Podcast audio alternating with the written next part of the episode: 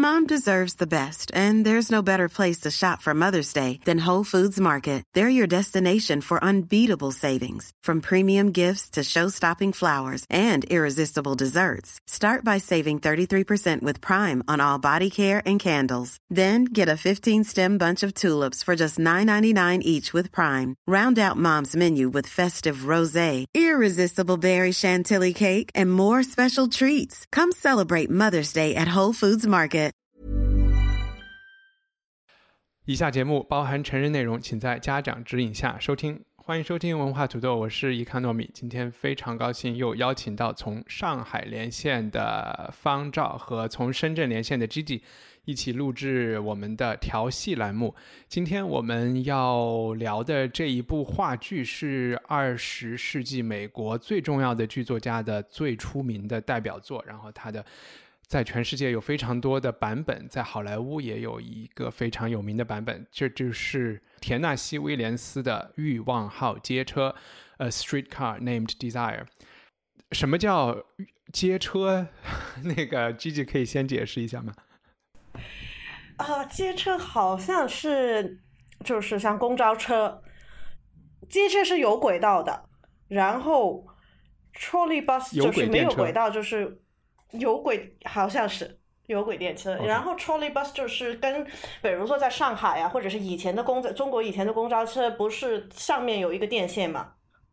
所以就有点像那个香港还有的那个叮当车就好了。对，OK 好。然后那个公交车它又不是以，它有点像船一样是有一个名字，所以在这部剧一开头，呃，主人公之一是要搭乘一个。叫欲望号的这么一个有轨电车，反正这个名字是从这里来的，对吧？女主角一上场的基本上是第一句话，就是说我坐了这个欲望号的街车，然后在某个地方转了一个坟场的街车，然后最后来到这个 Elysian Field，就是有一点像天堂或者是那种西方净土的这种感觉，对吧？新的净土，对净土的一个一个地方。好，因为这个这个梗确实是我在看以前听说过好多欲望号街车，欲望号街车一直觉得啊，它是不是一个公路电影？然后这次真的看了这个剧以后，才才发现啊，它原来是呃一个公公交的名字。对，它是等于十九号大巴。对，先请 G G，要不要稍微介绍一下那个呃 Tennessee Williams？然后他属于一个什么样的作者？然后他。因为和在美国来说，他可能是和阿瑟·米勒我们看的那个第一部剧齐名的这么一个剧作家了。你能稍微讲一讲他吗？嗯，和他们之间有什么不一样，也可以稍微说一下。我们近期就是到今天，我们就把美国的三大最著名的著作家都看完了。我们一开始的时候看了阿瑟·米勒，米勒，然后我们上上一次看了那个啊，欧尼。呃，我们现在这个田纳西· Williams，呃，他们三个人基本上都是同年代，就是二十世纪初出生，然后在二十世纪的末期走的。有一些老一点点，有些年轻一点，但是他们基本上他们创作的时间都是三四十五十年代的时候，是他们的鼎盛鼎盛传时代。田纳西他出生的名字其实叫 Thomas。就是很很普通的一个名字，然后田纳西西是他的笔名。其实他跟另外那两位相对来讲，他们都不是特别贫贫苦的家庭，就是还是，嗯，家庭背景还是可以的，但是也是在年轻的时候生活有比较大的改变。田纳西的父亲是一个，好像是一个卖鞋子的，他就是全全国走去推销鞋子。后来得到一份就是办公室的工作，从他们的那个密西西比的那个老家搬到另外一个省的的一个城市里面住住。所以他就是一个算是乡下长大的孩子，但是乡下不是不不穷的乡下，就是在天然环境、自然环境里面长大的孩子。然后到十几岁的时候，啊，几岁的时候就搬到大城市里面。这一个改变其实是影响了他的作品非常多，因为其实他写的很多故事都是跟就是美国的那个南部。很有关系，或者南部的人，或者是南部的地方，或者是南部的态度。呃，我们最熟悉的他的剧作品就是呃《欲望号街车》跟第一部，更另外一部就是呃《玻璃动物园》，都是他在四十年代，就是个是四四年，另外一套是《欲望号街车》是四七年，就是头两个成名作。然后他后来其实他是写了，他是产量非常多，但是可能都不够这两套戏出名。我感觉到和当今有两个非常相似的地方，因为现在第一是大家在说这个，嗯，美国的黑人平权的问题，Black Lives Matter，对吧？这个和美国的南北差异还是挺有关系的。这个我也想。对。那个方照在美国住过，待会儿他能说两句。另外一个就是我们现在在这个疫情中啊，就是所有的。所有的这种封城啊，就其实给文艺事业造成了非常大的打击，有很多人都没有工作。我好像听说田纳西写这一部《欲望号街车》是当时也是有另外的，也是有什么经济危机，然后政府有一个政府部门专门出钱，就相当于给做创作人员撒钱，然后撒到他身上的时候，他拿了一笔奖金来写的这个写的这部剧。啊，他曾经是拿过，他他有拿过，他是 Rockefeller 的时候拿过一点钱来写东西。呃，这个我看到好像是美国一个叫一个叫 WPA 的组织给的钱啊。哦，没没关系，对对对，他是三九年的时候，他就是那个年代啊，现在美国有没有我不知道，那个年代是肯定有各种的钱可以拿。他可能跟我们之前看的那两个剧作家。最大的不同，他的故事女性主角是占的占比是很大的。他就是每套戏那个那个女主女主角都不是不是衬在后面做陪衬的，她都是有一些，不论她在故事里面是喜还是悲，她最后的命运，但是他们都是占了一个很重要的位置。这是为什么呢？这还蛮奇特的，我觉得。作为男性，在那个年代的男性作家，我不知道怎么说。就是如果你再想一下，像那个米勒的戏，他我们看了呃那个《Crucible》，他是有很多女人在里面，但是其实主角是那个男主角，不是女主角角，对，就是。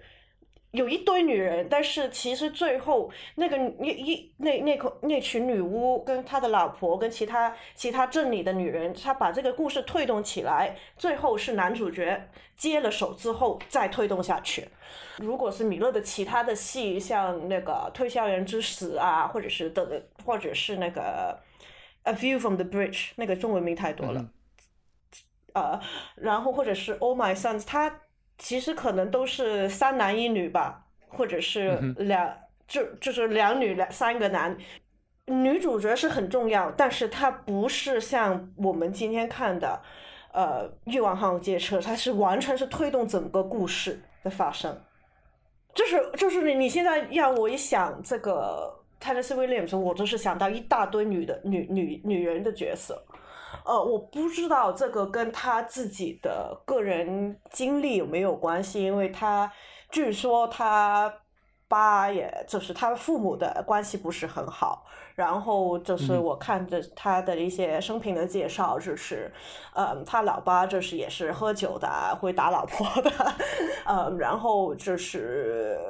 呃，父母关系不好，然后母亲蛮蛮早的时候就离开了他老爸，应该是带着孩子就走了。他自己本身的呃性取向也也是，就是他就是有有一个一起了十四年的呃伴侣，所以他就是我不知道是不是这个的关系，性取向的关系让他可能写的故事更偏重。受压逼的那个群体吧，明白。嗯哼，我看反正在维基百科里有讲他和他姐姐的关系也很也也也很近的。对他跟他姐姐的关系，可能更多的就是展现在那个嗯玻璃动物园，跟他姐跟他妈的关他妈妈的关系。对，因为你在想回想，就是我们之前看那个约玛。Loka 他也是，也就是写了一大堆女人。所以你觉得这个是和就是借女性的角色来表达，就是在社会中被压迫的群体，他们的生活状态是更有关系的，对吧？就是他的关注点，就是会比较平均一点，或者是偏向另外一方一点吧。嗯哼。这个是我的感觉了，就是如果你看他的戏的话，你不会觉得会有一种很强的那种刚阳味道。啊，没有吗？是我看米勒的话，这部剧还这部剧不是这部剧，待会儿我们再再讲。我觉得也挺那味道也挺重的。但是如果你你在想米勒的话，就是真的是就是男人的戏啊，那些事。他就算他里面是讲女人的故事，就是在这部剧里，这个男人也是已经被。被叫什么 sexualized 一个很动物性的，或者是就算我们上次看的 o New 的那个长夜漫漫，虽然他也是母亲是女主角，但是这个其实是一个男人的戏，而不是女人的戏。OK，那我我刚才提到了一下美国南北的这个这个区别，我我不知道我这个问题是可是是是一个有效的问题吗？就是。美国南部是有一个什么样的气质，或者在这部剧里你能看出南部的？反正我只能从他们的口音里，好像觉得是有一点美国南奇怪的口音来着。嗯，我觉得先可能先要澄清一下，就是我们看的这个版本是这个 Young Vic。这个剧院在几年前新制作的一个，就是新的一个 production 啊。那这个版本呢，它现在在 Young Vic 演了以后，也去了美国做了一个巡演啊，而且也是在跟 Young Vic 呃比较相似的一个环境，是在布鲁克林的一个仓库改的一个环环绕式的这种剧院里面，而不是传统的我们看到那那种有有有有搭台的这种。所以可能在导呃，包括我们也看到我们现在看的这个 NT Live。的就是 Young Vic 的这个版本，它是用电子乐的。那么以往的版本肯定是不是用这个音乐的？然后它的灯光啊，它的布景都是完全是新派的。所以在这方面，它某种意义上啊，包括我们也能够知道它里面的大部分的台词其实也是与时俱进的。就比如说它的货币单位啊什么，虽然它没有说我啊我的余额宝里还有多少余额或者花呗里嗯欠了多少钱，对吧？但是它还是与时俱进的，就是在讲这些话。因为显然这个物价。价是今天的物价，而不是一九四七年的物价，对吧？这个我们都能看出来。所以我想，这个 production 它可能部分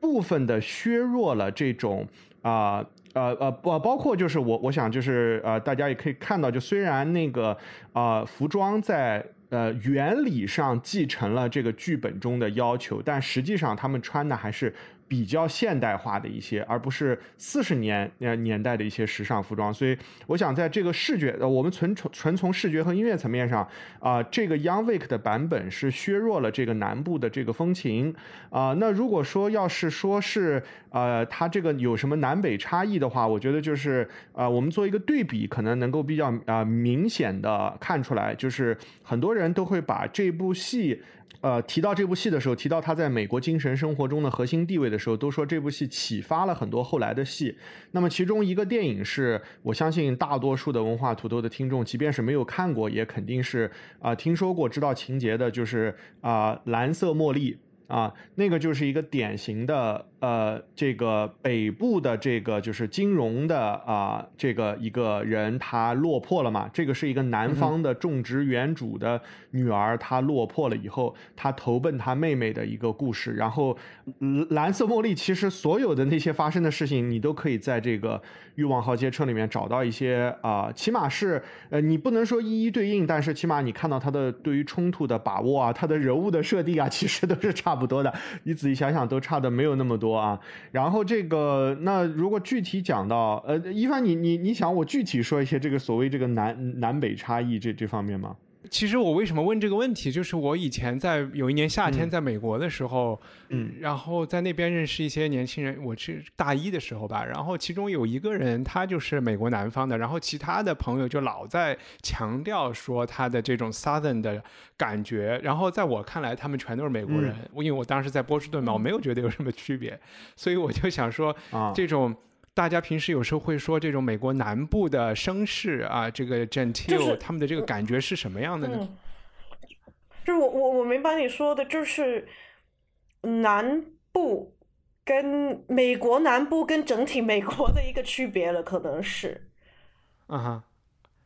哦，而且我说的是美国白人啊，就是是觉得他们更加的老派作风一点吗？是这个意思吗？个人就是我应该第一次看这套剧，有可能是电影版，那就是费雯丽做的，所以你很直接的就把呃他做那个乱世之奸人的那个 Scarlet，其实很直接的，我当时是套进了他演这个女主角的那个角色，因为。Scarlet 也是在一个大庄园里面长大，然后家庭没落了，然后就是要靠他的美色去活过来的一个故事。所以看到那个人样子差不多，说话的方式差不多，我就我我当年十几岁的时候就把他们两个已经拉了直线关系了。但是可能哦，这个对我而言可能还是还是更直接的一个体会，因为可能一帆你在美国待的时间不是那么的长，对，呃，是第一首首先这个啊嘲嘲嘲笑他们是呃红脖子什么南方来来的，这个是一个就是呃北北部人，这个这个就是就是。地图炮是全全世界都要呃开的嘛，就是这个是一个很重要的一个事情，这个是我们都会开的啊。然后第二个是，那当然南部还是非常非常不一样的，而且南部的不同还特别复杂，因为呃，从一个呃，就是我们如果从一个最简单的区分上来讲，可能认为，比如说啊，华盛顿特区或者是马里。兰州以南叫南部，但是这个我们现在看的这套剧，它可不是南部，它是叫 Deep South，就是它是发生在新奥尔良啊，这是一个多么多么传奇的地方，就是，嗯，它是。呃，然后田田纳西、密西西比和啊路易斯安那这三州，它是 Deep South，它还不是北卡，它还不是南卡，它还不是德克萨斯，就这些地方都是完全不一样的。这就好像你跟一个广东人说，这个潮汕、肇庆、神府、香港和汕头，这都是完全就是就是天南地北的差别。就是对于美国南部这个概念而言，这个 Deep South 也是和 South 这个概念是完完全。全不一样的。那你在乔治亚州感受到的地方文化，和你在路易斯安那州感到的感受到的地地方我我文化是完完全全不一样的。这个你如果去了的话，还是有非常，那当然是就是有很大的体会的。但是有一点我需要强调的就是，呃，南部确实有一些它从历史上引以为豪的东西，就是它的音乐也好，还有它的文化也好，啊，还有它因为它的特殊的这个海港和资源的地位产生的啊，在美国就是。啊，还没有变成一个完全的这种金融还有大资本的这种帝国国之之前，它的那它的一些呃呃，就是它的那些产业就。呃，包括我们这里也看到，在二战后这个种植园实际上是在迅速衰落的，但是在战前他们也是属于这个 old money，他们还不是房地产，他们是真正靠种植园在发家，就这些是是有它值得骄傲的地方啊。我举个最简单的例子，就是呃，你如果真的去南部的话，你会发现他们有特别多的民俗的博物馆，特别特别多啊。OK。呃，那但是每个南部都不一样了啊。我我们之前讨论过一个剧，当时基基可能没有参加，就是我们说那个，哎呦，我又把那个剧的名字忘忘忘忘了，叫叫伤痕还叫什么叫呃 Deep Cut 啊，那个叫什么来着？那那也是一个发生在南部镇之呃镇上的一个故事。然后那个女呃那个女主角她也是在呃在在这样一个就是比较压抑的有开着种植园有有有农场的环境里长大嘛。是不是 sharp object 啊？sharp sharp object，对的，对的，对的。没看过啊，我只是看过介绍。在我们讲，我其实有我在想一个什么，另外一个可以进入剧情的事情，就是我今天早上看上网随便翻，有一个有一个 blog，他 PO 了一篇信，那个信是马克思写给林肯总统的，然后是就是要庆祝林肯，就是慰问，不是要慰问，祝贺林肯的第二任当选之类的事情。然后这里面就说了一一大一大篇啊官样文章，但是马克思写这个信，他代表了一个什么机构？这种工人阶级的机构写这个信，他就是想祝贺林肯。他在他看来，他就说，独立革命发生的时候，美国的独立战争，这个就是让美国成为好像是中产阶级啊，就是代替了贵族阶层。然后他就说，但是你领导的这个美国内战，这个南北。南北革命叫什么南北战争，他就让工人阶级真正的站到了美国的这个这个历史舞台的中央，或者是这是他想他希望呃林肯能够，因为林肯好像也是这种比较草根背景的一个一个政治家，希望他能够起到这么样一个作用。当然，这是马克思站在工人阶级上的一个呃一个愿望了。他们然后这个对话其实就也会让我想到，他是一个。呃，理解这一部剧的一个一一个方面，就是说这呃，我我这部剧我们请待会儿再来马上介绍剧情。它里面你可以看到一种呃乡绅阶层这种嗯呃有产阶级的下滑和工人阶级的他们社会地位有没有上升，我们再说。但是是一种很自信的。一种状态吧，一个一个，尤其是他们身体上表现出来的这种自信。嗯嗯。那我们现在就稍微来讲一讲这个剧情啊，我不知道谁谁谁来讲，因为一般来说故事，呃，有是不知道谁经常说嘛，有两种故事，一种故事就是有一个人出去浪迹天涯，另外一个故事就是有一个人有一个外来者的闯入，打破了打破了一个小地方的平衡。这这这个欲望号街车是属于一个。外来者的 产物，对对对，你们谁谁来？虽然从从从从这个剧名上听上去特别像第一种，但是实际上是第二种，是吧？对 对对。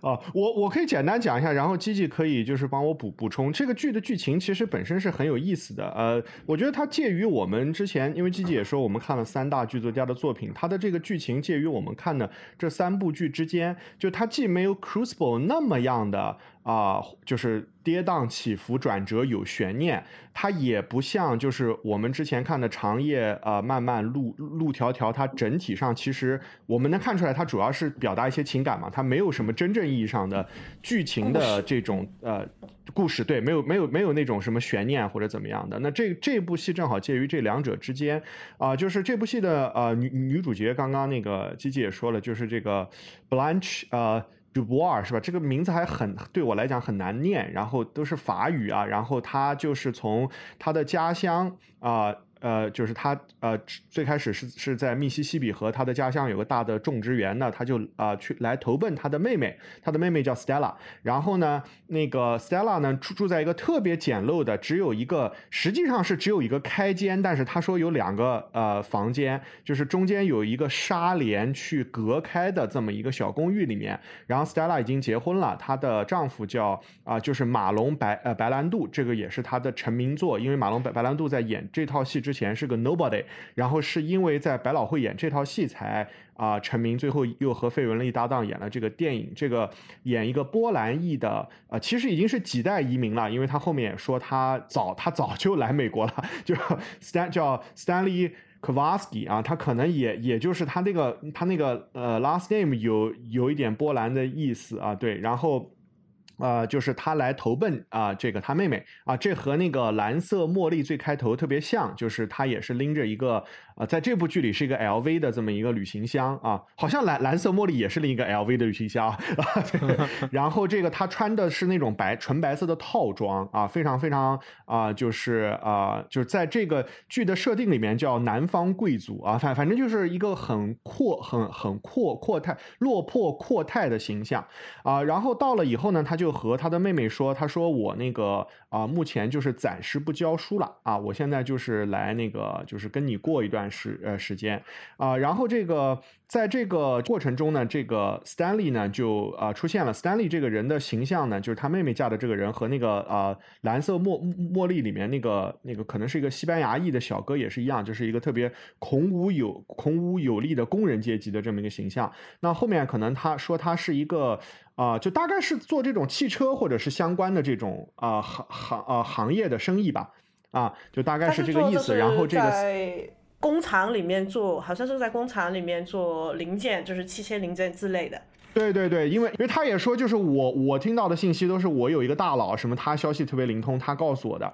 然后呢，这个 Stanley 呢就问这个，就他他就觉得这个突然的闯入者完全打扰了他们的生活啊，然后就问这个他的姐姐说，你为什么就是来什么的？然后啊，在偶尔间呢就发现了 Blanche 就是这个女主角费雯丽在电影中演的，然后在这个里面应该是叫。啊，哎呀，我一下忘记这个女演员。对对对对，就 Julia 就是 X 档案的演的这个。对对对对对，这个女女主角她说就是你你为什么来？然后她偶尔间就发现了，她其实是在其实已经开始撒谎了，就是她的这个啊，就是她她有一些不正常的情况，然后啊，然后这个啊，他可能目前精神也不是很稳定，这些都在最开始就展现出来了。非常快呢，就是这个就啊出现了一个新的场景，就让我感觉在南部他们应该是在打麻将，但是在这个。啊，在这个设定里面，他是他是在玩扑克啊，因为在 Deep South 这个打麻将是一个在三四十年代最流行的一个游戏嘛啊，就是有就这个斯坦利在周末晚上会邀请他的牌友，甚至可能都不一定是周末了，反正就是会有一个就是这种 Poker Night，就是就是这个 Game Night，然后他就有三个就是他的好基友啊，这么说也不太对，因为他们都是那种特别直男的形象，然后就是来来来玩牌对吧？游戏。对对对对，一起玩 NBA 二零二零二零啊，然后就在打游戏的时候呢，就是这个啊，这个啊，有有一个老是输的这么一个，就是看上去特别老老实，就现在可能是特别 nerd 的一个形象，就会戴那种厚的那种那种黑框呃眼镜，但是在这个里面是一个啊特别。特别壮，呃，对，他就是一个暖男，一个爱心暖男，特别壮，但是他身材又不好，又没有三里身材这么好，就体脂比太高的一个人，就和这个 Blanche 就就搭讪起来了，就而且他是特别的，就是啊，他问他问题的方式都特别的。就是有分寸啊啊！后来我我们知道他也不太有分寸，但是他那些问题显然都是挺直、挺挺关心这个 Blanche，就他们俩是互相表面上还是比较君子、比较含蓄一点。表面上比较君子，对这个人叫 Mitch 啊，这个人也是一个非常有意思的人物。虽然他不是这个三个主角，就是 Stella 啊、Blanche 和这个 Stanley 中的一个，但这个 Mitch 我觉得也是个很核心，对我理解这个剧非常非常关键的一个形象。然后这个呃呃，他们就攀谈了起来。然后这个时候呢，就发生了一些这个争论。然后这个 Stanley 就和这个他们就打起来了。然后这个就个 Stella 就被打了以后呢，就是她的妹妹被打了以后就就跑了。然后那个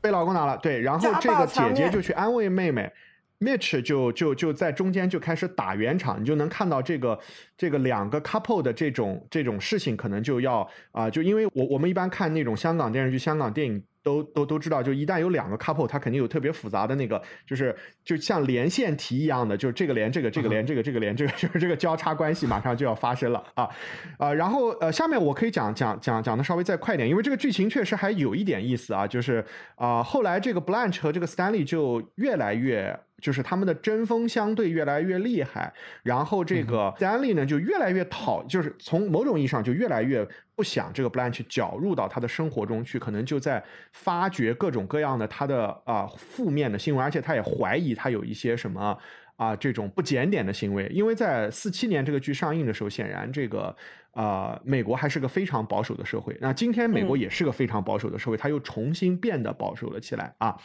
这个时候就发生了一个非常关键的事情，就是这个 Blanche，呃，就中间我忽略了一些细节，这个等会我们可以再讨论啊。就是这个 Blanche 就过过生日啊，在她生日这一天呢，这个就他们三个人，特别是她的已经怀孕非常多个月月的这个妹妹，就特别想给她姐姐一个很好的生日，因为她知道她姐姐最近心情不太好。然后呢，这个在这个时候呢，这个啊，Stan。里就掌握了这个啊，Blanche 的特别多的丑闻的啊，确凿的这些也不叫证据吧，反正就是这个东西，就跟他说，你知道吗？我终于知道他其实还啊啊，对对对，他其实还比如说做外围是吧？还什么就大概是那个意思，大概是那个意思。但是他讲的其实挺隐晦的，然后说呃对，然后说你知道吗？他他这个事情是这样的，他是勾引了一个十七岁的男学生啊。其实在我看来，勾引十七岁男学生有有那么。啊，他反反正在美国南部，今天如果在 Deep South，你说这个事儿肯定也是极其不检点的，而且这个事情就不行啊。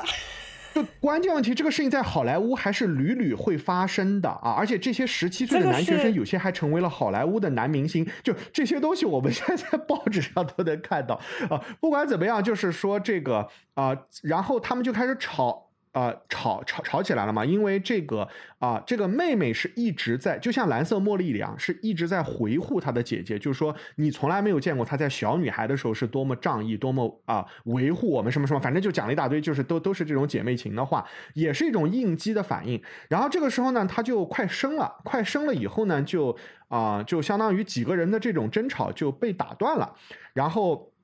下一个场景呢，就是这个 Mitch 就来 confront，就来就因为这个 Mitch 很想跟这个 Blanche 好好过，然后就来跟问质问 Blanche，就说这个 Stanley 说的这些关于你的丑闻是不是真的啊？然后这个啊，他们俩就又又又吵起来，然后这个呃呃 Mitch 当当时就就想，那不如就生米。煮成熟饭，反正你也是个荡妇，对吧？我我就先那个什么了，然后我们再看下面怎么做。结果这个 Blanche 就挣扎开来了。然后后来呢，这个 Stanley 回到家了以后呢，就呃和这个呃 Blanche 又有一番聊，又有一番聊天。那这个时候就像那个蓝色茉莉的女主角，她跟外交官的那段情被。应该是他妹妹的前夫吧，可能是这么一个人给撞破了以后，就是那个投了二十万美元，然后呃，就是分文没收回来的人被撞破了以后，就又就有一点那种又带有那种自我幻想，又带有这种深深的绝望，就是陷入了一种情感上的已经是非常不稳定的状态了。然后双方就，而且他的妆也全部都乱了，然后啊，双方又喝了非常多酒，然后双方就啊差一点就生死相搏，因为那个啊，就像就就特别像香港电影那个 Blanche。把那个啤酒瓶砰一摔，然后就有一个尖头。但是我当时发现啤酒瓶摔了以后，居然不是会半边碎，就是只剩下一个好短好短的头，是没摔好还是怎么样？反正就那个那个东西看上去特别特别的不威武。然后就然后他们在争执过程中，就是 Stanley 就把 Blanche Blanche 给完全的制服了，就 overpower 了。然后。按照简介是说他强奸了 Blanche，但是这个剧对这个剧不是，我不觉得是，他可能有一些这种暗示，但是我觉得他这个导演是在有点，反正隐晦的处理了这个情节吧，啊，因为他昏过去了呀，对吧？就是他昏过去了，然后就是原本原本的原本的那个剧本也是说他昏昏过去了，但是然后就没说了。后面在下一场的时候，呃，那个呃妹妹就是说我不能相信我姐说的话，因为如果我相信这个我姐说的话的话，我就没办法再跟这个男人住在一起了。所以其实他姐是有告诉过他。她被强奸了，但是她最后是选择相信她老公，而不是现实，或者是不是现实。但是电影里面是全很明显是强奸了。我印象中，电影我没有看，因为你你们都看了那个费雯丽版的那个马龙白兰度那个电影，我二十年前看的了。但是我觉得，我我印象中是比较比较挣扎的比较明确吧，应该是说。啊，对，就对，就我们在法学院学这个这个这个罪名的时候，其实也会提到这个剧，也会提，因为这个是美国文化中一个非常重要的东的东西，就是也会提到文艺作品中对这件事情的描描述什么的，就是根据每个呃老师不同的讲法，其实这些都是就是在。在刑法上，这些都都都能够作为参照物，你可以想象它的文化影响力有多么大。然后，呃，反正最后一幕呢，就有一个特别经典的台词，就跟我们看那个之前的凯撒特特特特别像，就是什么布鲁多也有你吗？就是这里就有个经典的台词，就是在这个啊。啊，这个女主角 Blanche 她已经彻底的精神崩溃了。以后有一个啊，有两个精神病院的啊，就是工作人员来扶她呃回去。然后在这个医生缓缓的把她从地板上扶呃扶起来的时候，就到了全剧的最高潮，就是这个女女主角就说了这么一句英文台词，就呃确实非常经典，就是说 Whoever you are, I've always dependent on the kindness of strangers. 就是就是很冷静的说了这么一句话，然后我本来也以为就是此处应有掌这应有掌声，但是观众好像也没什么反应，对，然后就浮出去了，然后然后那那帮打扑克的人说啊，这个什么扑克又打到什么什么什么什么什么什么地方。哦，对，这这是应该是应该是扑克不是麻将，因为他那个最后一句话是跟扑克有有有关系的，然后就全剧终，就大概是这样子啊。如果我来描描述，这我中间忽略了呃很多有意思的细节，但是大体上是这样吧啊。OK，我我觉得你已经讲的很细节了，我能够在一个比较，就是在一个更框架上的，从我的角度啊，一个也是很片面，但是可能我不记得是谁说过这一句话，就是说亲戚或者是任何人来，就是 guest 啊，就是访客来你家住的这种啊，就像海鲜一样啊，第一天就是很高级的，很很很香的，但是到基本第三天、第四天就臭了。然后这句话是 是说给人说你去别人家玩不要不要待太久的 这个意思。对，那在这部剧里，其实就是说这个姐姐来妹妹和妹夫家住，然后可能住了小半年，然后呢，呃，大半年了，孩子生出来了。姐姐和这个妹夫之间又有又有很强的这个性的张力啊，就是他们之间是有这种。很强的感觉的，然后最终是发展到了一个不伦之恋或者是一种强奸的状态，这是一条线索。然后另外一条线索，我觉得就是姐姐和妹夫之间都是要去，好像要占据他妹妹的，就是说肯定也好，或者是要控制他妹妹，因为姐姐不满意他妹妹的这个婚姻，然后这个妹夫呢也不满意这个姐姐好像是一个第三者一样插在这里，所以这里面有好多好多权力斗争。那最后，这个权力斗争的输家就是这个来访的姐姐布兰，这个布朗切，她就被这俩被她的妹妹和妹夫送到疯人院去了。我觉得这就是最大的悲剧所在，就是就基基本上和把他杀了，在我看来也没有太大，也没有太大区别，比杀了更糟糕，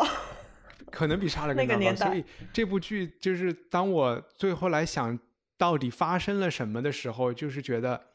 啊，一个第三者的闯入，然后他们之间有非常多的呃权力和欲望上的斗争，斗争之最后有一个就是这个妹夫胜出了，我们讲的这个工人阶级的肌肉男他胜出了，然后把这个把把这个姐姐强奸后送到了疯人院去，在我看来是一个是一个这样的一个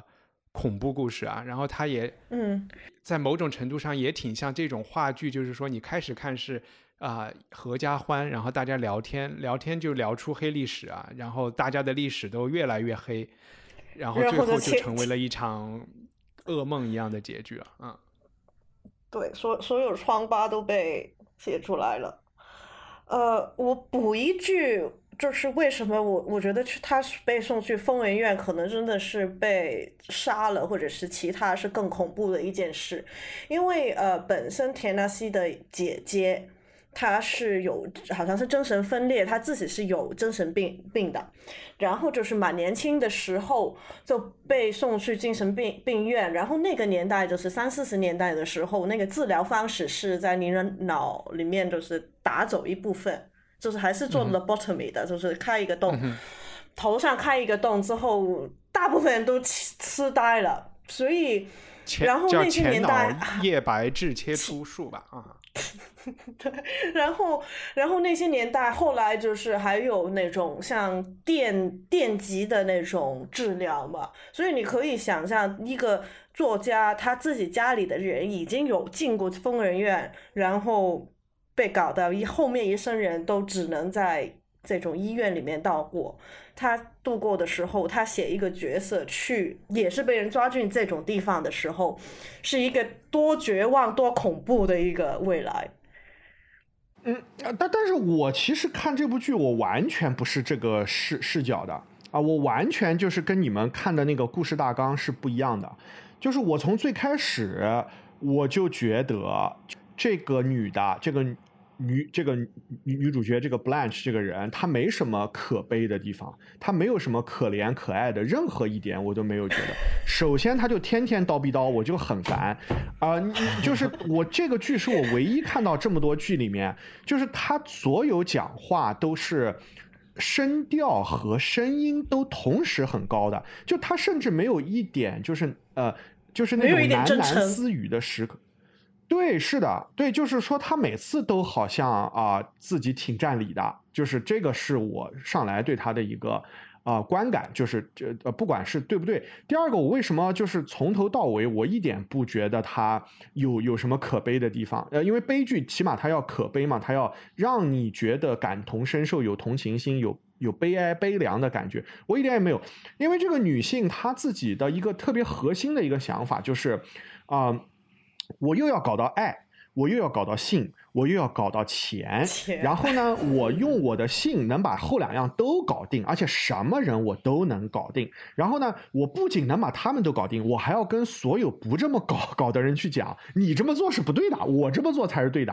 不是，那这你这个就对，所以。那那就是我就其中有很多次我都很就是我就特别的就是说觉得我在看这个剧的全过程中，我如果是发弹幕的话，那可能就是微博就可以把我喷死，就是我全程都会觉得你活该，真的你活该。就就是说他全程的那那种他的那种啊，就他的计算小心思，他的什么东西都啊。就我，因为我特别把自己看成那个像 Mitch 那样的人，起码我以前就是 Mitch 那样的人，就是我真的会问问别人说啊，你多大啊？不是，就是你年龄多多多大？你年龄多大啊？那个你你那个你多高啊？你多重啊？就是我会啊，因为我觉得这有什么不可问的呢？因为我是我，你想他有一个很重大的背景，就是但是就是因为他妈妈已经快去世了，对吧？他就他自己说我妈身体非常不好，没有几个月好。好活，他希望我找到一个伴侣，冲洗一下。就是 你在面对这样的一个人的时候，你都是完全不真诚的。你就觉得，哎呀，虽然我不是很喜欢你，但是呢，我还是需要一个备胎。就这个感受太差了。就是我如果从我看，就是我第一次看的时候，应该是十，就是舞台上第一次看这套戏，唯一一次看这套戏，我是应该是大概是十九岁的时候。然后当时我是绝对是当马戏团的，就是动物园的这样看，因为就是我也觉得其实班是蛮讨厌的，他就是真的是呃，就是他用了女人就是最可能是说最根本的本钱去，他对 Mitch 这方面的话就是说我用我的本本钱去找一个呃，就是骗一个。傻傻的男生就是像我，我已经快在水里面快淹，就是快淹死了。但是现在突然间来，突然间来了这一块木板，我就不理他是什么，我就把他抓住了，然后就是骗了他，就是小那个时候看。但是现在 二十快二十年之后看，我就觉得他是蛮，就是非常之可悲。可悲可能不是他这个人，而是说很多女人还没就是。这套剧是一个四十年代的剧，现在是七八十年之后，我们都是逃不过他这种命运。很多人不是怎么，你怎么就逃不过他这种命运？他有什么可逃不过的？你已经逃过这个命运啊！但是就是很多人还是 什么话？这是 还是说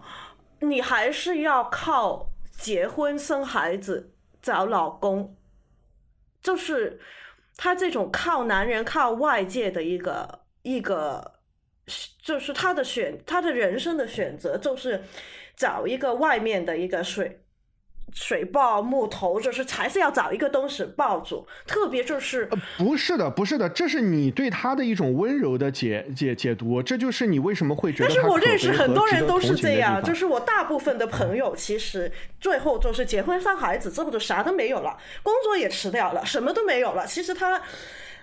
就是如果他的婚姻不破裂的话，他不会变成 Blanche。但是它破裂的话，他可能下一步也是要跑走出去抛头露面，去再找下一个下一个人来了。我部分的同同同意你说的，就是因为他第一段婚姻的不幸，所以造成了他后面只有非常有限的社会选择。因为整体上，我这个是他跟那个角色的年代有关吧？但是我只是觉得我们现在这个年代。已经应该理论上选择多了，但是实际上其实很多人的思想，女女就是，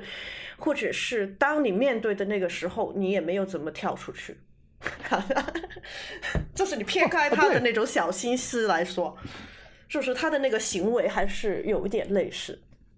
是，就是如果你把它降低到一个最普遍的一个意义上去这么看待它的话，是这样。但我不认为这个剧作家是把它写的这么简单的。我觉得有很多点都让我特别讨厌这个呃，深刻的憎恨这个呃女女主角所代表的价值观，所代表的这种所谓的什么什么，最后跟跟你抱怨，就是喝完酒以后跟你抱怨说，哎呀，我就是婚姻不幸，这个社会上对我们压迫太多了。就是我特别特别讨厌听到这种说法，因为他的本人是这样子的，就是他最开始是喜欢一个漂亮小。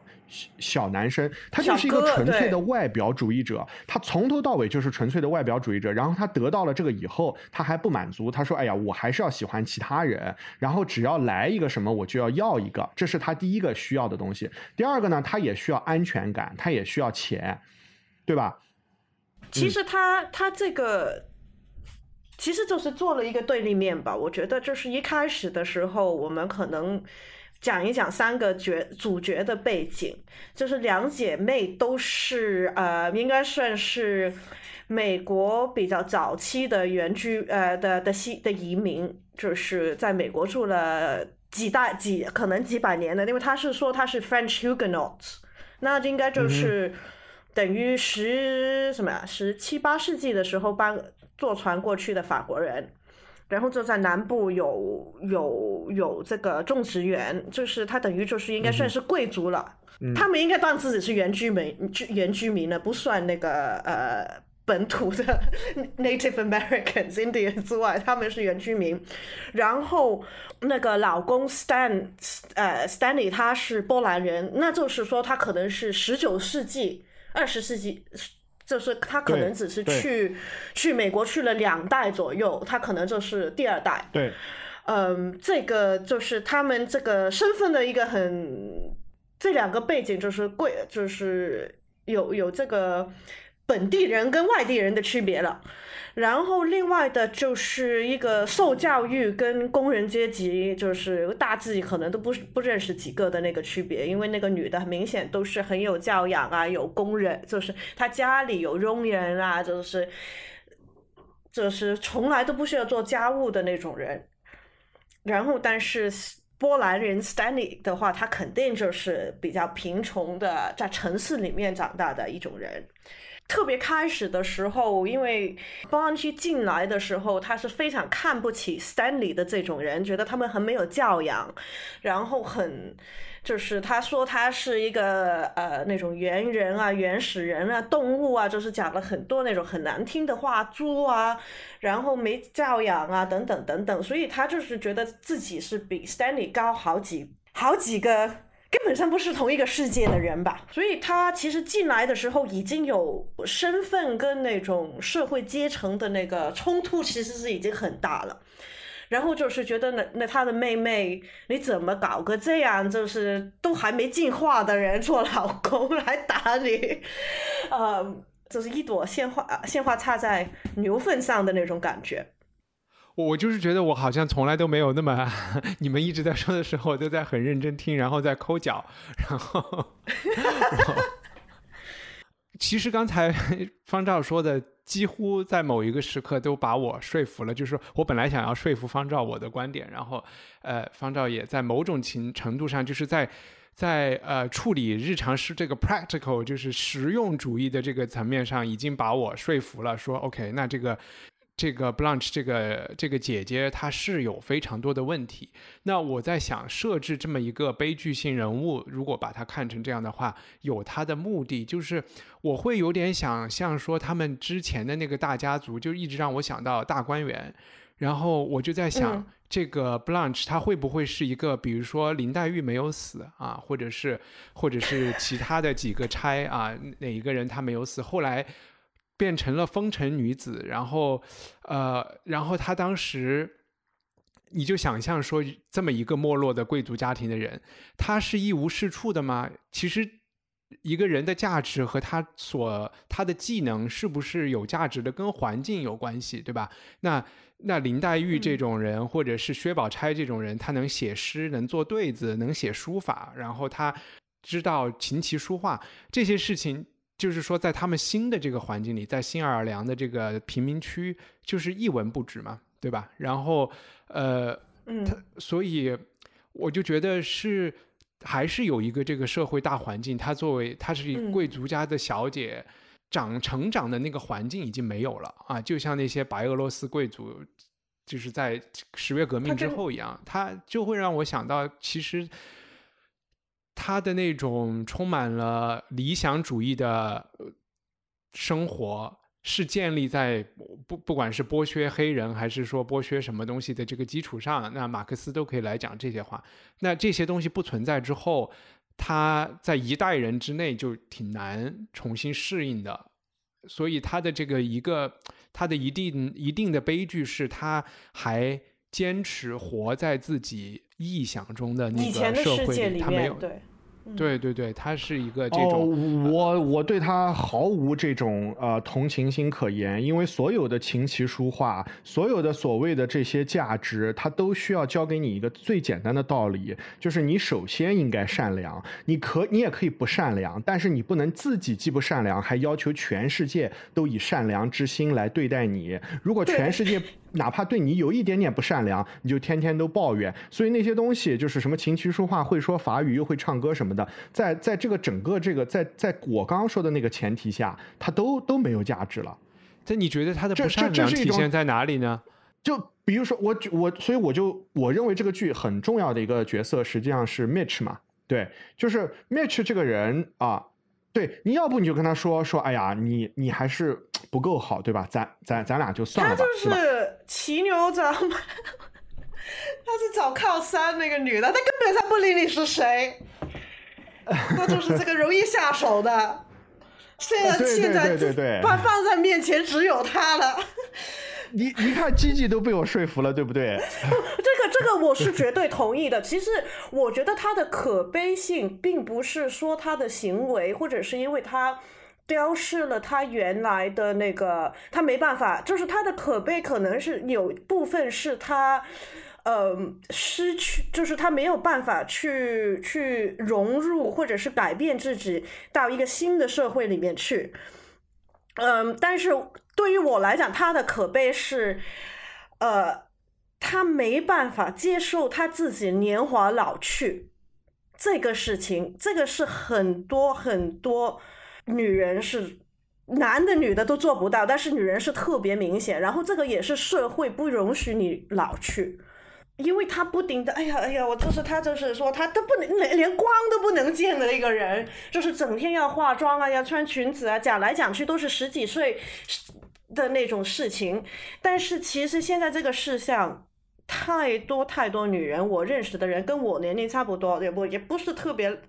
我我比我比书里面的 Blanche 大，但是我们已经也不能说是老，但是就是三。二十几、三十几、四十几、五十几、六十几的人，其实很多，特别到后面的那些年纪，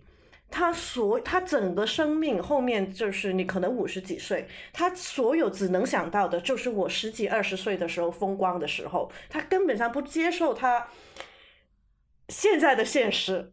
然后，其实我看到 Blanche 最令我。就是他的那个可悲，就是他不能接受他现在自己是谁，他搞多少男人，这个是另外一回事。他老了，勾引不了男人，勾引不到好的男人，这个也是一回事。但是他不能，就是他不接受这个年龄的这个事实。我觉得这个看我就是，就是我看到我认识的人在里面。然后，然后我看到我们八十年之后，当大家就是有读过书、可能有事业的时候，你还是接受不了；受过受过更多的教育的时候，都接受不了的时候，那当然大家都没有人想老，没有人都怕死。但是，就是我还是看到很多就是那种 blanch 的那种对自己的那个态度的，在我，在在就是。我认识的人里面的时候，我就觉得这个可悲其实不是他角色的可悲，是我我们世界的可悲了。你们把我说服了，但是我稍微修正一下，就是我我说的话。我觉得方照刚才说的一句话，就是说这些琴棋书画这些教育要教进要教会你的，就是最重要的事情是善良啊。然后我没有觉得他特别不善良，但是我觉得就是所谓的贵族应该最明白的一个东西。是自尊。我觉得 Blanche 后来的生活选择，他没有尊重自己，对吧？然后他去当老师，其实说实话，你可以活的。我们看到《简爱》都可以活，他有什么不能活的？在四十年代的美国，对吧？那所以我觉得他是有办法是。他是有办法有尊严的活下去的。我们看到有大量欧洲的难民贵族，他们不管是到了上海还是到了其他的地方，他是有办法在自己的这个小房间里布置的干干净净的，好好的活的。但是，呃，我觉得就是 Blanche 这个人，他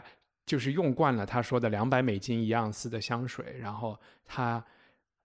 给朋友写信，还在假装说我要跟大款去加勒比海什么去去游轮上度假。就是他是一个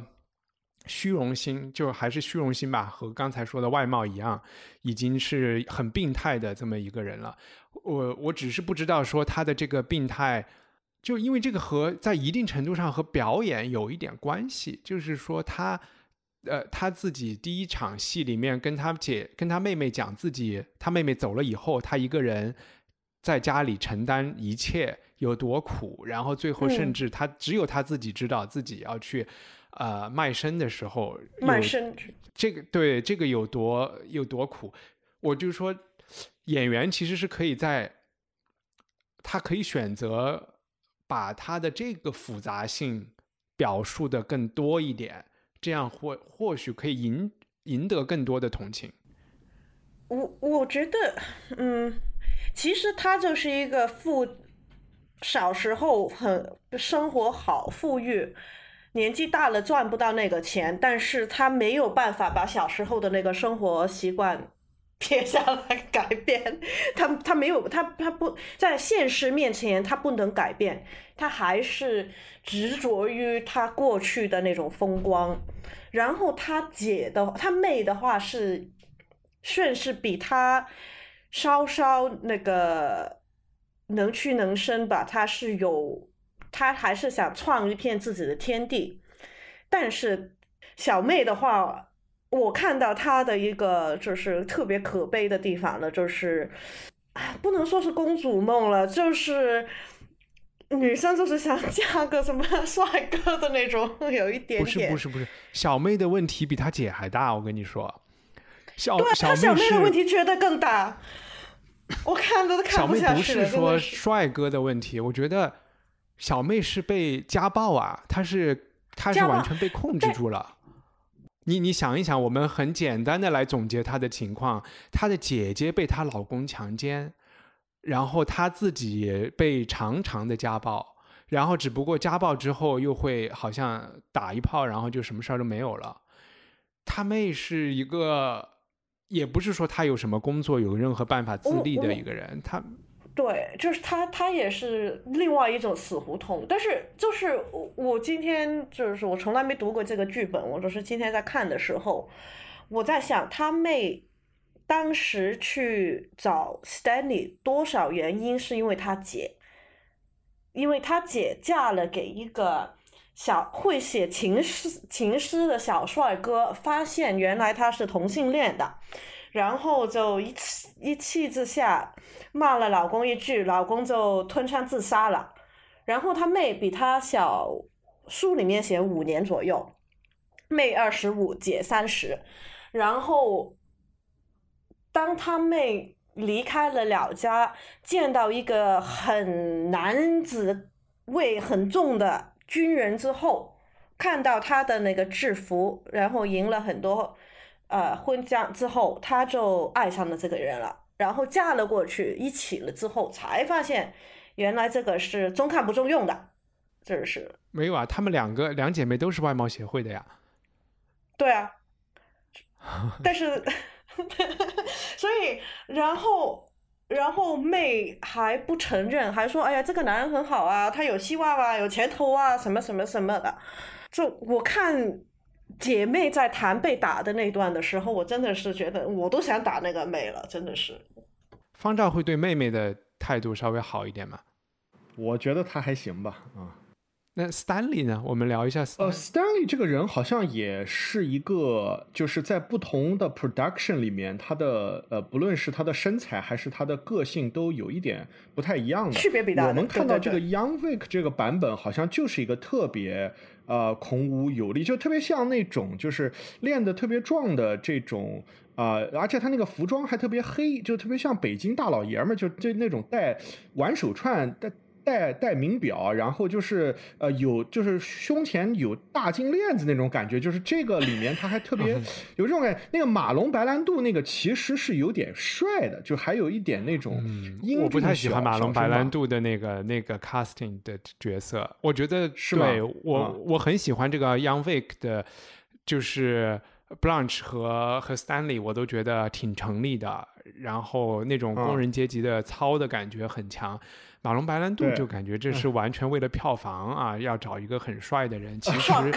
他的那个 对马龙白兰度更像是更像是 Blanche 的第一个老公，就不太像这个。不是，那马龙白兰度骂起人来的时候还是蛮恐怖的。嗯，我不知道，因为我看的时候，我觉得其实。我们现在看的大部分的舞台或者是电影版的话，他的年龄都是有一点偏老了。嗯哼，Blanche 基本上都是四五十岁的女人去演的，或者是更老。然后其实有时候妹妹还是二十几岁，所以有时候你会觉得 Blanche 真的是很不。很不知羞羞羞耻，怎么怎么这个年龄还在满街晃？因为很多时候，Blanche 是整个看整个演员里面最老的一个人，可能比所有演员都老十几二十年。呃，就算这一套戏也是啊，Julian n 现在多大？肯定五十有了吧，过了吧？嗯，因为 X 档案是九十年代了。就就不，这还是很重要的。就好像你要放放到中国来，就特别像钟丽缇搭赵丽颖，就是这个姐 姐妹俩。就是其 实其实我看了这个的时候，我我现就是我在想这个乘风破浪的姐姐，我然后看到什么三十什么三十什么三十什么，我看上去我就很不是味啊。作为一个三十几岁的女人的时候，我就是觉觉得怎么这啊。啊，这个这个我稍微多多说一句啊，就是回应，就是基基你刚刚说的，你身旁有很多女性，这个碰到这个问题，然后她们她们都会有这个对年龄还有对这个吸引力的这种高度的焦虑啊啊！第一，我当然我对这种乘风破浪的姐姐这个事情是持高度的批判态度的，因为它是确立一种社会的价值观，就是把所有的。呃，女性价值呃依赖于他们的一个是年轻嘛，一个是就不管我多少岁，我还能年轻。那这个不是除了对整容，我觉得除了对整容行业有好处，对其他 任何事情有好处嘛，对吧？然后第二个就是要就是他用一个十几岁的来比一个三十几岁的，对。对对对对对，然后第二个就是要 attractive，反正不管怎么样，就是怎通过各种各样的办法，就是想要你要怎么怎么 attractive，就是他把所有的价值都寄予在这上面。我对这个事情当然是存在批判态度的，这个我跟你同意。但是第二个，我认为如果你真的听到一个人跟你喋喋不休的，就是说，哎呀，他们就是这样对我，而且他把这个东西已经上升到一种存在主义危机了，就是这个里面有一个台呃呃一帆是不是好像？开了，呃呃，没问题，是不是开了？啊，对，对，我说，我说，我说，在在这个事情上，如果这个女性本人把这把对这件事的性的批判上升到一种自我存在主义的危机的这种情况下的话，那这种意识是更值得批判的。就是在这里面，我为什么这么讨厌这个 Blanche？她有一个台词，就是说啊。我就是他跟应该是跟他跟他妹妹就是讲，就是说我我跟你讲，就是啊，他大意啊，大意就是说，你要是就是不好看啊，你就不是个人，你就是你就在男人眼眼里就是 no one，然后除非是他们 making love to you，只有在这种情况下你才是个人，然后你不好看，你就是在这些他们眼里都没有你，然后呢啊，他又说了一句，大概意思就是说什么。啊，就是啊，就是反正就是我们就是大概要这个，我我有一点点记不清他那个后面说了一个什么，就是就是他就意思就是说，you you've got 就是你的 existence，就他用了这个词，就是 you've got to have your existence admitted by someone。他其实不是 someone，他就是说 admitted by some man，而且最好是 powerful、wealthy、rich、handsome man，就是所以他已经把他的存在意识。完全的嫁接到了，就是他实际上本身是默许了这个，就是乘风破浪姐姐的态度，他又批判这种态度，他这种表里不一和这个和这种就是。我最烦的并不是说他不善良，他不善良都没关系，你可以不善良，但是你不能要求全世界都善良。第二就是你也可以批判这个，呃，世界都只看女人、看脸、看胸、看屁股，但是你不能把你自己的存在意识又同时附着在这上面，还还装逼，就是就是当婊子又立牌坊这个事情是最不应该做的，因为自由的第一步，自由的第一步就是 stop blaming others。对，这是第一步啊，所以我才觉得小妹的问问题不那么难难难解决，她只是要找到一个 positive freedom 就可以了。这个姐姐这个问题才难解决，她已经形成了一个复杂的意识系统，这个意识系统所嫁接的那个价值观是我最不能接受的一套价值观。我跟你讲，她妹妹为什么妹妹的问题没有方照想的那么简单，不是说她找到了一个另外的出口就可以。改变过来的，因为我觉得用现在的话说，这个妹妹真的是一个，她是被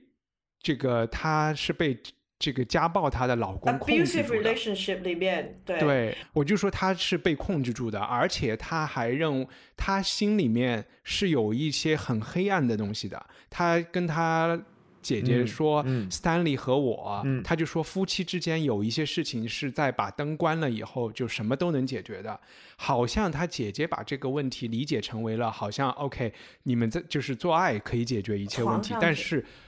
对我觉得在这个妹妹的话语里，她不是这个意思，或者是说没有那么简单。还有弦外之音在里面。她和她老公之间的那个关系是比较是很阴暗的。”在她内心深处有一种阴暗面，是只有她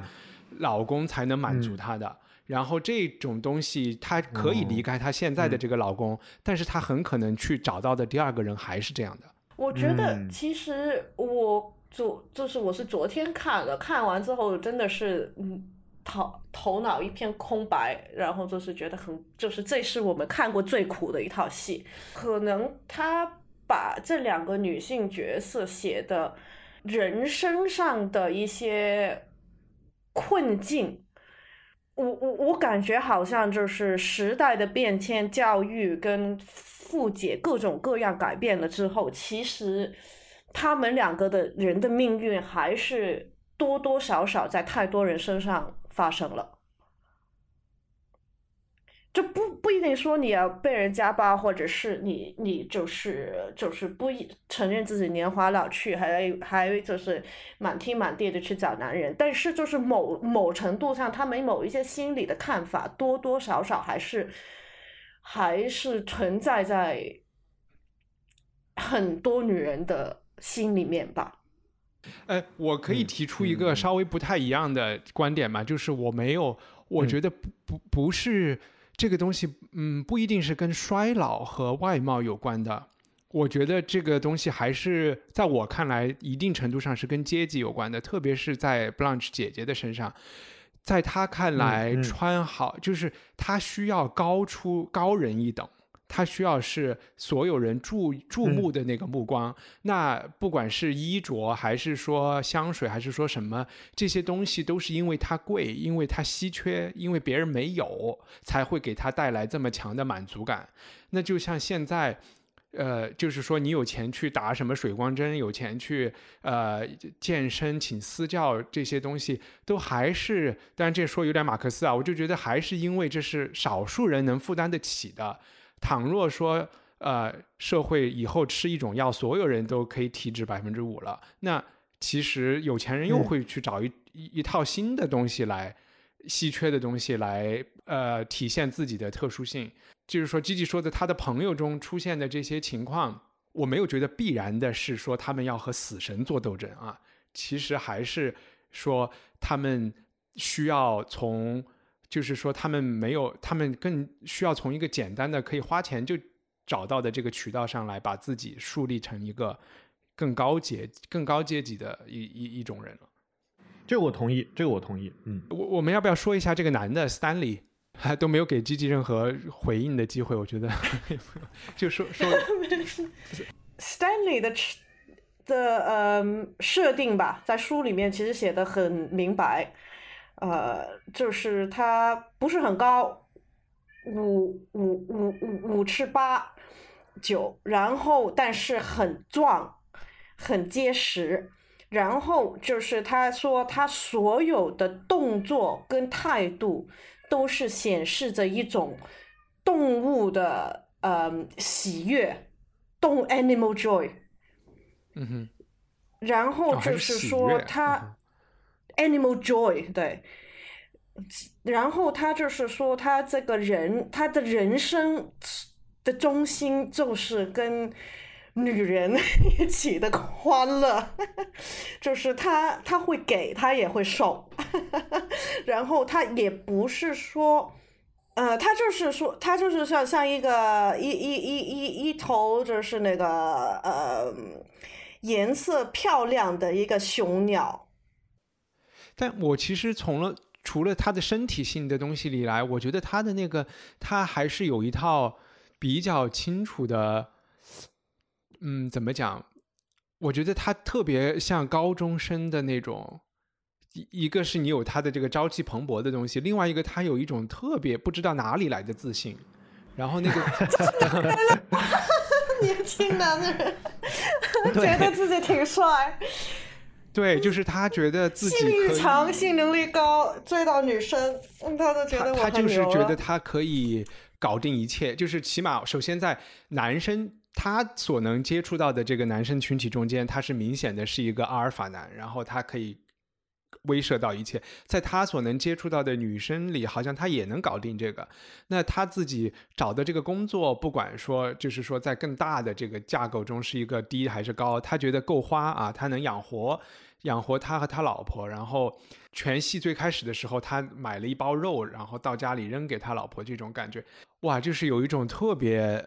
特别特别自信，就是他那种自信的感觉，都有点像我刚才在群里不好，就是随便开玩笑说的，就挺像一个上升中的中国的这种自信的这种感觉，就是让是的让其他的就是其他的西方列强都觉得，哎，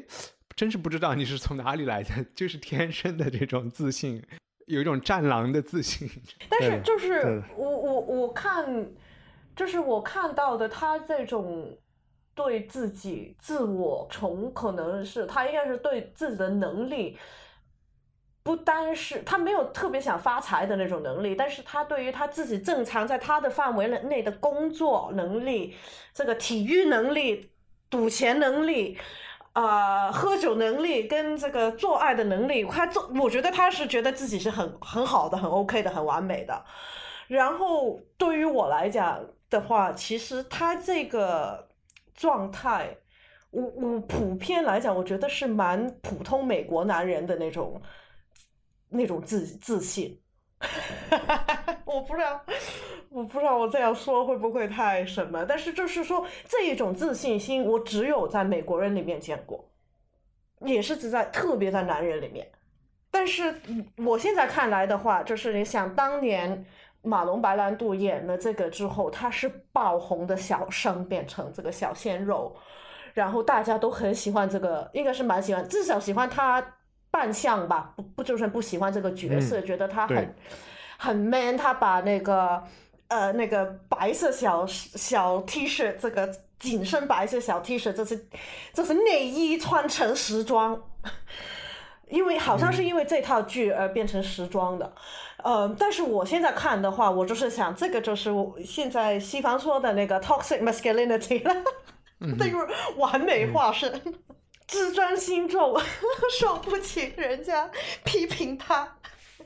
我觉得他们就是找这个这一个角色，他是找的很好的。他那个人他不是特别帅，但是他就是有那种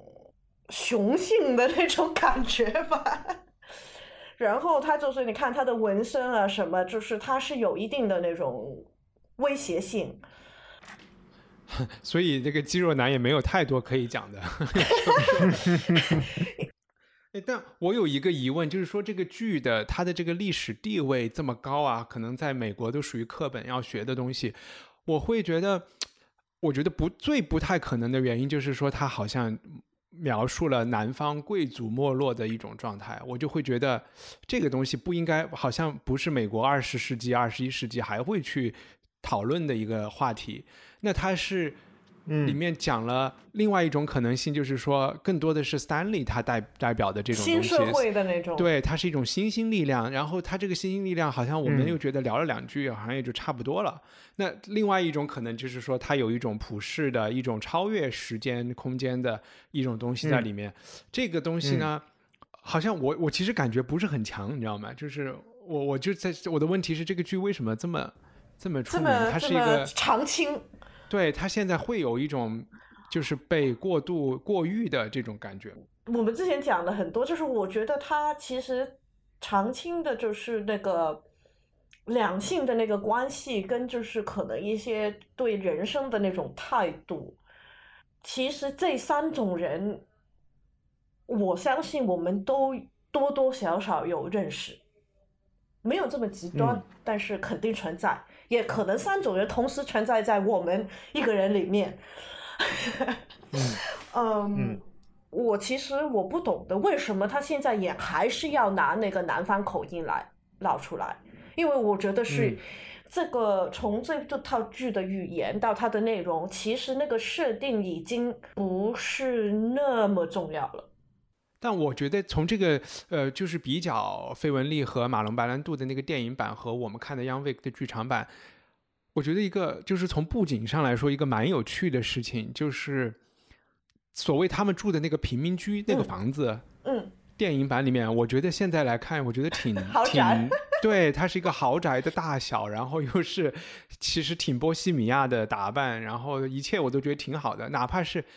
这个剧场版里也是一个完全宜家的嘛，然后好像是也是要表现出他们特别拮据或者是活得特别惨，但是我又觉得宜家这不是百分之九十人的家庭吗？而且都是 在中国都算是还是挺好的装修了。然后我我就我就怎么看我都觉得哎这家挺好的，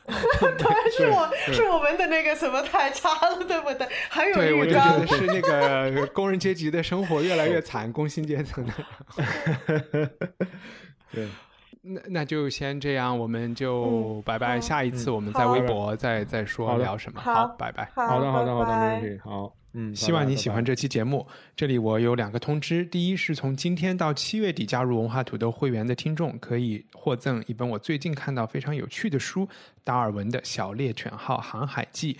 这本配有精美插图的版本原价是一百九十八，我会直接和出版社团购赠送给会员。另外，从六月一日到七月底续费的老赞助人也可以获赠一本，我会在确认会费收到的邮件里询问你收货地址。第二个通知是我们土豆小报第四期现在开始征稿，主题是港片，一切和港片沾边的原创文字都可以投稿给我的电邮。七月十五号是截止日期。编辑好之后，我会通过赞助人通讯的方式分享给所有的赞助人和参与投稿的听众。更多信息请访问 culturepotato 点 com。Planning for your next trip? Elevate your travel style with Quince. Quince has all the jet-setting essentials you'll want for your next getaway, like European linen, premium luggage options, buttery soft Italian leather bags, and so much more. And is all priced at 50 to 80% less than similar brands. Plus, Quince only works with factories that use safe and ethical manufacturing practices. Pack your bags with high-quality essentials you'll be wearing for vacations to come with Quince. Go to quince.com/pack for free shipping and 365-day returns.